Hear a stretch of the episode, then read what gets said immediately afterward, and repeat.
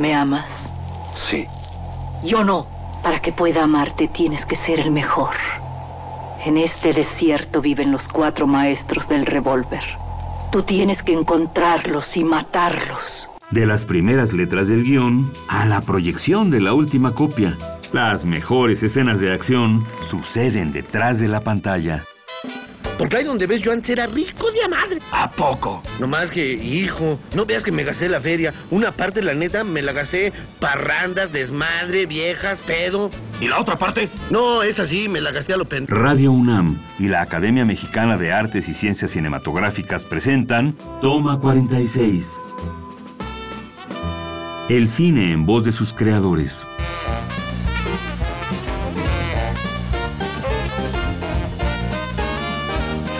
Tardes.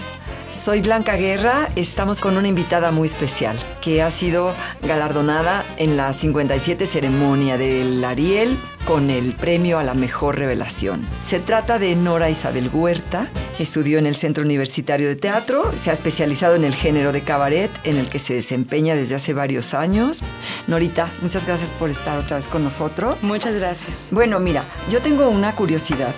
¿Cómo es que eh, después del CUT ¿Cómo llegas? ¿Cómo haces? ¿Qué sigue después del proceso formativo? Pues mira, yo eh, tuve la fortuna eh, de conocer dentro del CUT, eh, cuando estaba dirigido, a mí me tocó el CUT dirigido por Cermeño Ah. y por José Ramón Enríquez, que Uy. fue una combinación gloriosa pues para mi formación. Pero tuve la fortuna de conocer en el CUT a Tito Vasconcelos, que, quien llegó a dar un taller Ah. de cabaret. Eh, tomé el taller de cabaret. En ese momento coincidió en que Tito abría un lugar de cabaret. Me invita a trabajar con él. Yo estoy recién egresada del CUT. Yo dije, ok, pues sí, vayamos a hacer cabaret. Y de ahí me, ya no salí. Y me quedé. Llegaste para quedarte. Llegué para quedarme. Y no, mi corazón, mi alma y mi alegría iban hacia el cabaret porque es un fenómeno bastante rico y creativo, profundo. Hijo, qué envidia, yo nunca he hecho. Una escribe, actúa, canta, se hace el vestuario, lee hasta la difusión. Claro. Y luego, ¿cómo surge la- Las Reinas Chulas? Esa compañía, esa... Tres, tres de las reinas chulas somos egresadas del CUT, Marisol, Cecilia y yo, y Ana Francis, que es del foro de la Escuela de Margules. Eh, teníamos maestros en común, Leopoldo Novoa, un extraordinario músico, quien nos juntaba a las escuelas. Entonces decía, Ay, voy a juntar a los chavos del foro y a los chavos del CUT y nos daba clases. Así conocimos a Ana Francis Moore, nos hicimos un grupo pues, de amigas en principio. Ana y yo empezamos a trabajar juntas, terminamos trabajando con Tito las cuatro. Después Jesusa Rodríguez y Liliana Felipe nos invitan a trabajar al hábito. Jesusa nos dice, oigan chicas, no caben los nombres de las cuatro en el anuncio del periódico para, para promover el espectáculo. Entonces, pónganse un nombre. Y Lili de broma nos decía las reinas chulas y se nos quedó las reinas chulas. Entonces, para cuando nos dimos Ah, cuenta... O sea que Liliana Felipe es Lili es la culpable, nos bautizó. Surge de ahí. Y llevamos, para cuando nos dábamos cuen- nos dimos cuenta, llevamos cinco años trabajando juntas, no teníamos un nombre, nos pusimos las reinas chulas y de ahí para el real. Después, encanta. Eh, Jesús y Lili nos ceden el, el hábito, se transforma en el vicio porque el hábito se nos hizo vicio. Y bueno, este año cumple 10 años de ser, de continuar siendo un cabaret en México, de hacer sátira política crítica y pues bueno, todo ese relajo que hacemos.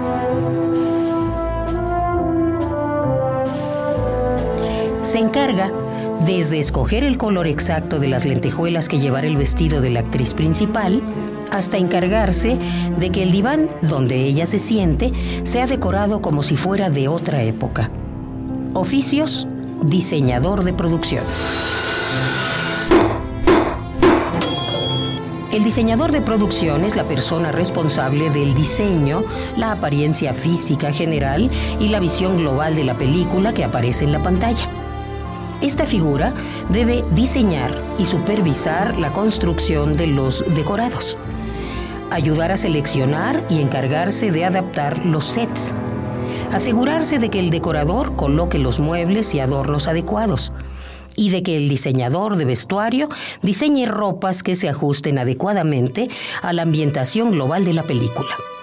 Este personaje debe tener conocimientos de todos los aspectos técnicos de la realización de cine, incluyendo cámaras, tipos de película, objetivos, color y efectos especiales, así como un enorme sentido común en el terreno económico. Mi nombre es Ofelia. ¿Quién eres tú? Soy un fauno. Habréis de pasar tres pruebas antes de la luna llena.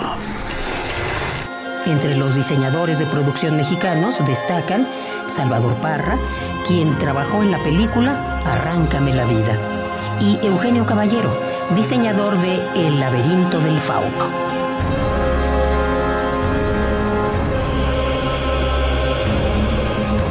Parece súper interesante. La verdad es un grupo muy bien posicionado. Eh, sí han, se, se ha limitado un poco el, el poder hacer otro tipo de proyectos o de pronto dejan un poco las reinas chulas. Sí, bueno, mi principal trabajo ha sido como actriz de cabaret donde llevamos casi 50 espectáculos realizados.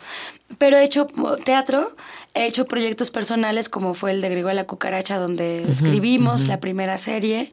Eh, y después, bueno, ya fue un trabajo más como productora y como actriz.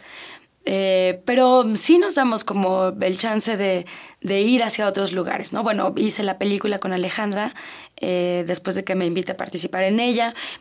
tuve después que a finales de año me parece que se estrena una película con Rodrigo Pla, eh, donde hago también una aparición pequeña, pues, pero la última película de Rodrigo. En la última película de Rodrigo Pla. Entonces, pues bueno, sí tengo una vida, digamos, como actriz, eh, mi corazón está hacia el cabaret porque escribo mis propios espectáculos, pero bueno, eh, también estoy formando una carrera como actriz y bueno, espero ¿Y que la docencia la te interesa? ¿La, la, has hecho, has sí, dado sí, clases? sí, he, he dado clases eh, principalmente de cabaret, de qué significa este fenómeno. Ahora tengo un proyecto donde quisiera escribir un manual para dramaturgia cabaret. Digamos que a mí me gusta mucho el asunto del cabaret, pero me gusta mucho la escritura. Me gusta escribir eh, cabaret. Entonces, pues bueno, por ahí va el asunto. Quisiera escribir un manual, un libro, un algo que sea una guía para poder escribir este fenómeno, porque no es, no es, no es sencillo. Ya lo creo que no. A veces piensa así de, bueno, ay, cabaret, la carpa, hace reír. Pues sí, No, pero quiero ver. No, a mí me da pavor, la Quiero verdad. ver. A mí me da un miedo tremendo. Nunca Es- lo he hecho y tampoco me voy a inscribir a tu curso ni nada Por de eso. ni favor, voy- yo- yo te Leeré quiero tu libro, seguramente, pero no. Pero bueno, Y a propósito, ¿se aprendió bien su diálogo? Sí, señor. Por cierto que en una de las líneas hay unas faltas de ortografía. Escriben melocotón con Q y huevo con G. ¿Qué va? No, eso no importa, hombre, eso no importa. Sigue escuchando. Toma 46. Como lo va usted a decir y no lo van a leer, el público ni se da cuenta, ¿verdad? Claro, hombre, claro. volviendo al- a la cuestión del cine. ¿Cómo ves el cine? ¿Vas a ver cine mexicano, Nora? Di que sí. sí, claro, claro. Sí, por ¿Cómo supuesto. ves el cine nuestro actualmente?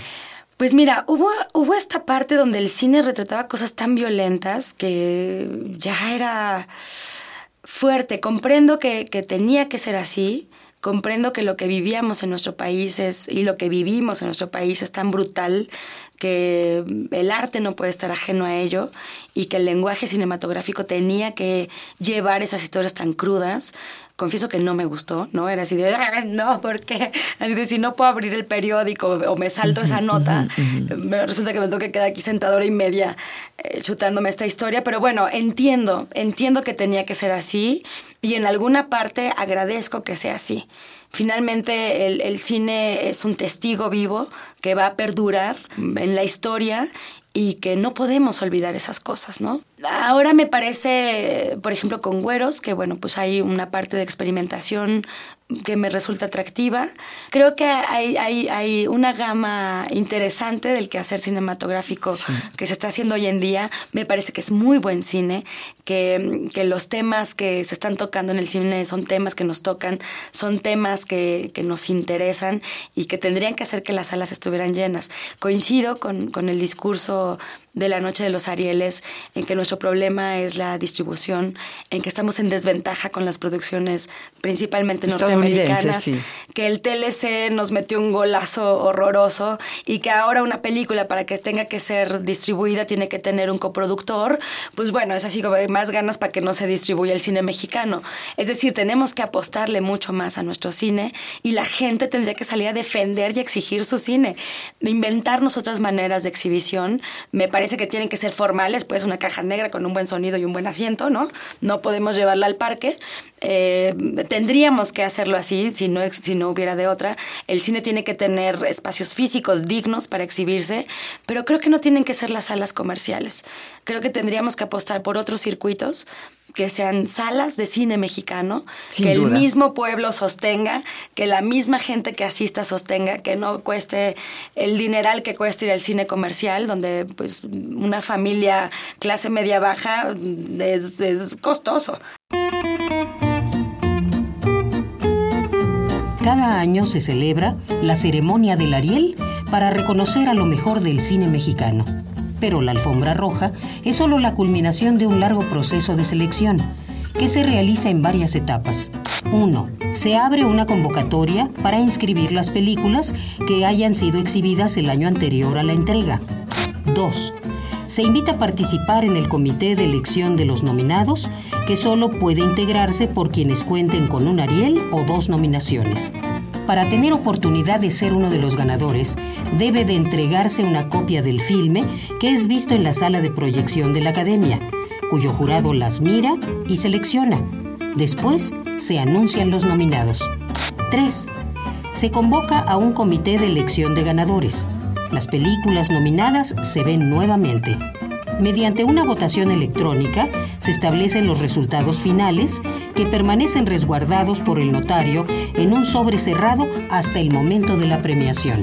Finalmente, se hace la ceremonia donde se dan a conocer los ganadores.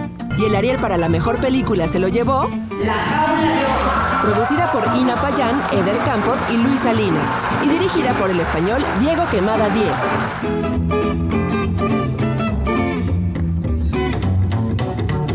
Yo insisto en que todos tenemos que tener un estar involucrados en trascender ese problema, el obstáculo de la exhibición, de la distribución exhibición. Pero sí, crear circuitos nuevos, crear eh, una forma de promoción también, en donde estén todos los medios electrónicos o todos los medios de comunicación masivo involucrados.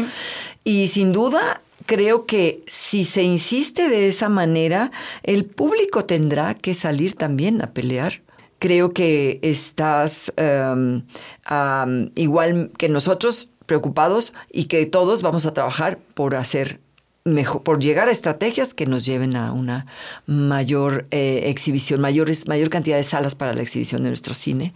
Y ya que tenemos tanta producción, hay que exhibirlas. Sí, hay que exhibirlas y hacer... Y esa gama de la que hablas, hay una gran variedad sí, de desde temáticas, cine comercial de lenguajes, hasta... éxitos comerciales, Exacto. éxitos fuera de este país, en Sí. reconocimientos en festivales que han tenido, festivales importantes, en academias.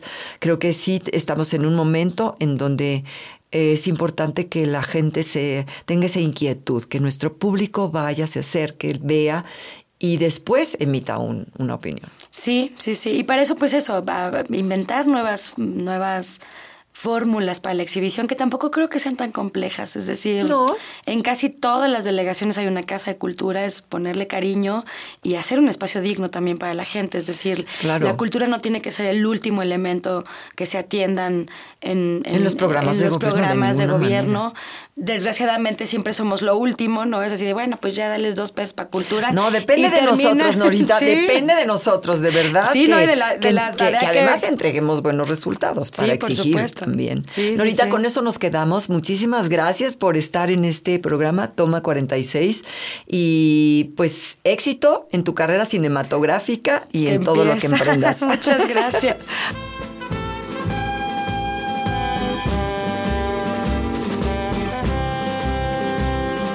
Acabas de escuchar Toma 46, una producción de Radio UNAM y la Academia Mexicana de Artes y Ciencias Cinematográficas.